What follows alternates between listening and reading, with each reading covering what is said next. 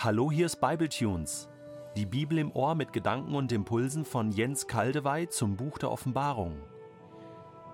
Der heutige Bibletune steht in Offenbarung 16, die Verse 17 bis 21 und wird gelesen aus der neuen Genfer Übersetzung. Der siebte Engel goss seine Schale in die Luft aus. Daraufhin verkündete eine mächtige Stimme, die vom Thron im Tempel kam, Jetzt ist alles geschehen. Blitze zuckten auf, begleitet von Donnergrollen und Donnerschlägen, und ein schreckliches Beben erschütterte die Erde. Solange Menschen auf der Erde leben, hat es noch nie ein Beben von solcher Heftigkeit gegeben. Die große Stadt barst in drei Teile, und überall auf der Erde sanken die Städte in Trümmer. Die Stunde war gekommen, in der Gott mit Babylon, der großen Stadt, abrechnete. Jetzt wurde ihr der Becher des Gerichts gereicht, der mit dem Wein seines unerbittlichen Zorns gefüllt war. Sämtliche Inseln versanken im Meer, und auch die Berge verschwanden, ohne eine Spur zu hinterlassen. Ein furchtbares Hagelwetter entlud sich über der Erde. Zentnerschwer fielen die Eisbrocken vom Himmel auf die Menschen. Und die Menschen verfluchten Gott wegen des Hagels, denn diese Plage war noch schrecklicher als alles, was sie bereits erlebt hatten. Menschliches Wesen, was ist's gewesen? In einer Stunde geht alles zugrunde, sobald das Lüftlein des Todes dreinbläst. Alles in allem muss brechen und fallen. Himmel und Erden, die müssen das werden, was sie vor ihrer Erschaffung gewest. An diese Strophe eines Liedes von Paul Gerhard wurde hier erinnert. Unser Text heute sagt uns, dass alles erschüttert werden wird. Gründlich. Gründlicher geht's nicht. Alles, alles, alles, was die Menschen von sich aus ohne Gott aufgebaut haben die vielen kleinen und großen und auch das ganz große Babylon zerbrechen durch das große Beben Gottes. Schon durch den Propheten Jesaja hatte Gott im 8. Jahrhundert vor Christus in ergreifenden Worten angekündigt: Der Tag kommt, an dem der Herr, der Herrscher der Welt, Gericht halten wird über alles, was groß und stolz und überheblich ist. Er wird es erniedrigen. Er wird alle hohen Berge und Hügel einebnen, jeden großen Turm und jede feste Mauer einreißen. Alle großen Schiffe, die weit über die Meere fahren, und alle Prunkboote wird er zerstören. Mit dem Hochmut der Menschen wird es aus sein, und ihr Stolz wird erniedrigt. An diesem Tag wird der Herr allein groß sein. Genau das wird hier erfüllt. Ein Schatten davon finden wir übrigens im Untergang der Concordia. Dieses Prunkboot. Wer hätte gedacht, dass es so schnell und so jämmerlich untergehen würde? Die große Stadt barst in drei Teile, und überall auf der Erde sanken die Städte in Trümmern. Die große Stadt. Sie ist uns bereits begegnet in Offenbarung 11.8 wo in symbolischen Bildern die Verfolgung der verkündigenden Gemeinde geschildert wurde. Ihre Leichen werden auf dem Platz mitten in der großen Stadt liegen, in der auch ihr Herr gekreuzigt wurde. Geistlich gesprochen heißt diese Stadt Sodom und Ägypten. Die große Stadt, Sodom, Ägypten, Babylon. Verschiedene Namen für ein mächtiges, prächtiges Bauwerk hervorragender menschlicher Baumeister.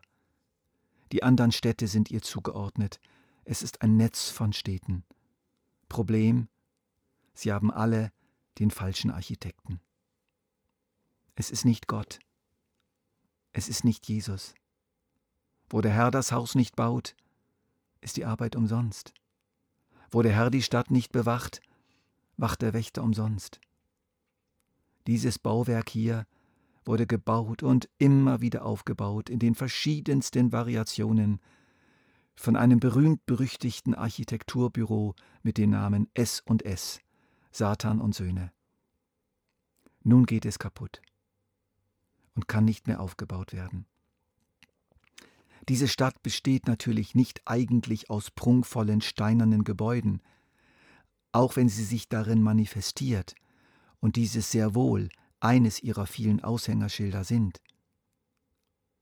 Im Kern ist diese Stadt ein riesiges geistiges System aus vielen Materialien, die sich gegenseitig verstärken und tatsächlich einen unglaublich glanzvollen, verführerischen, gewinnbringenden, lustvollen, faszinierenden Palast bilden.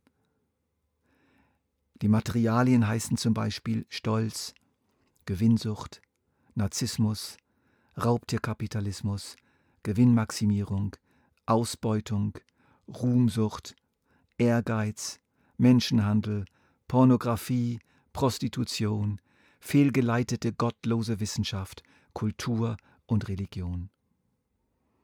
Ja, Babylon kann sich sehr wissenschaftlich geben, aber auch sehr kulturfördernd und sehr religiös. Es handelt sich hier um einen zähen Filz von Wirtschaft, Kultur und Religion, bei dem es bei den einen um Macht geht, bei anderen um Ehre und wiederum bei anderen um Lust und Luststeigerung. Und dann? Sämtliche Inseln versanken im Meer, und auch die Berge verschwanden, ohne eine Spur zu hinterlassen. Wir können das symbolisch auslegen, aber auch wörtlich. Ich glaube, beides ist richtig und ergänzt sich. Wie bei vielen Bildern in der Offenbarung handelt es sich um ein mehrschichtiges Bild. Die wörtliche Auslegung besagt, dass hier wirklich die Erde vernichtet wird, beziehungsweise die Menschen auf ihr. Wenn die Inseln und die Berge nicht mehr zu finden sind, ist das doch eine Umschreibung des Endes der Erde. Unsere Stelle kündigt also das Ende der Welt an. Eine symbolische Auslegung liest sich so Sämtliche Rettungsinseln versanken im Meer. Es gab keine Möglichkeit mehr für die gewieften Spekulanten, für die schlauen Wendehälse und die schwerreichen Magnaten und alle ihre Profiteure, sich irgendwohin zu retten, weil nun wirklich alles zusammenbricht. Die Berge verschwanden. Das bedeutet die Aufhäufungen von Stolz und Rebellion und antichristlichen Philosophien, Theorien und Ideologien. Das alles kann jetzt nicht mehr aufrechterhalten werden. Trotzdem verändern sich gegen alles bessere Wissen die Herzen der Menschen auch jetzt nicht. Und die Menschen verfluchten Gott wegen des Hagels, denn diese Plage war noch schrecklicher als alles, was sie bereits erlebt hatten. Was für eine Antwort können wir denn geben auf einen solchen Text hier und heute? Eine angemessene Antwort finden wir in der Bibel selbst, und zwar in Hebräer 12, die Verse 25 bis 29. Mit diesem Ausschnitt möchte ich unseren Bible Tunes schließen. Lasst uns mit übereinstimmen mit diesem Wort. Noch einmal werde ich ein Beben kommen lassen. Aber dann wird nicht nur die Erde erschüttert werden, sondern auch der Himmel. Noch einmal.